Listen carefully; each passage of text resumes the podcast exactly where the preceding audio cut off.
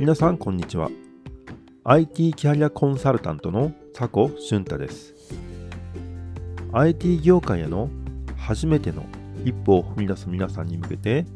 現役 IT エンジニアからの視点で未経験から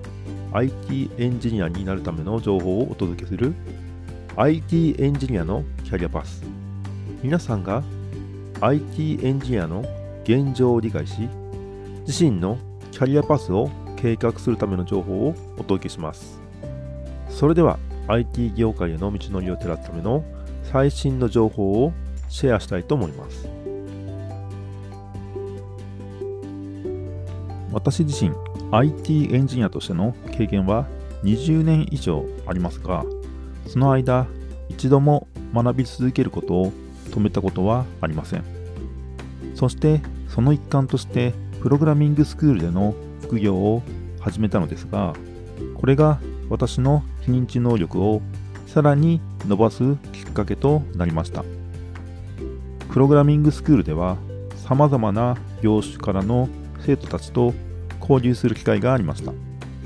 その中には新聞社の方もいて新聞社の方の仕事は夜勤が多いため夜遅くまでレッスンを行うこともありました。これが意外と大変で寝不足がちになることも結構ありました。それでもこれらの経験は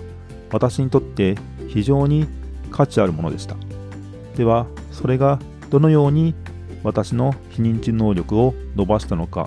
詳しくお話ししましょう。まず様々な業種の生徒たちとの交流は私のコミュニケーション能力を磨く機会となりました。各業種の視点や問題意識を理解しそれに対応するためのアプローチを考えることでより広い視野を持つことができました。また夜遅くまでレッスンを行うことは私の自己管理能力を試す機会でもありました。自己の体調管理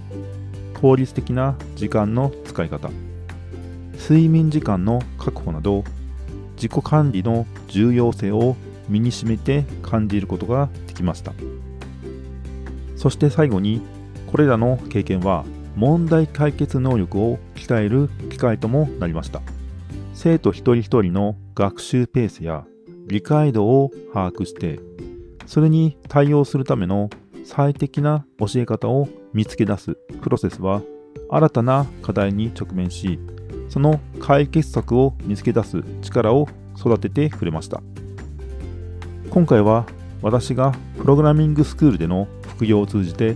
さらに非認知能力を伸ばした経験についてお話ししました。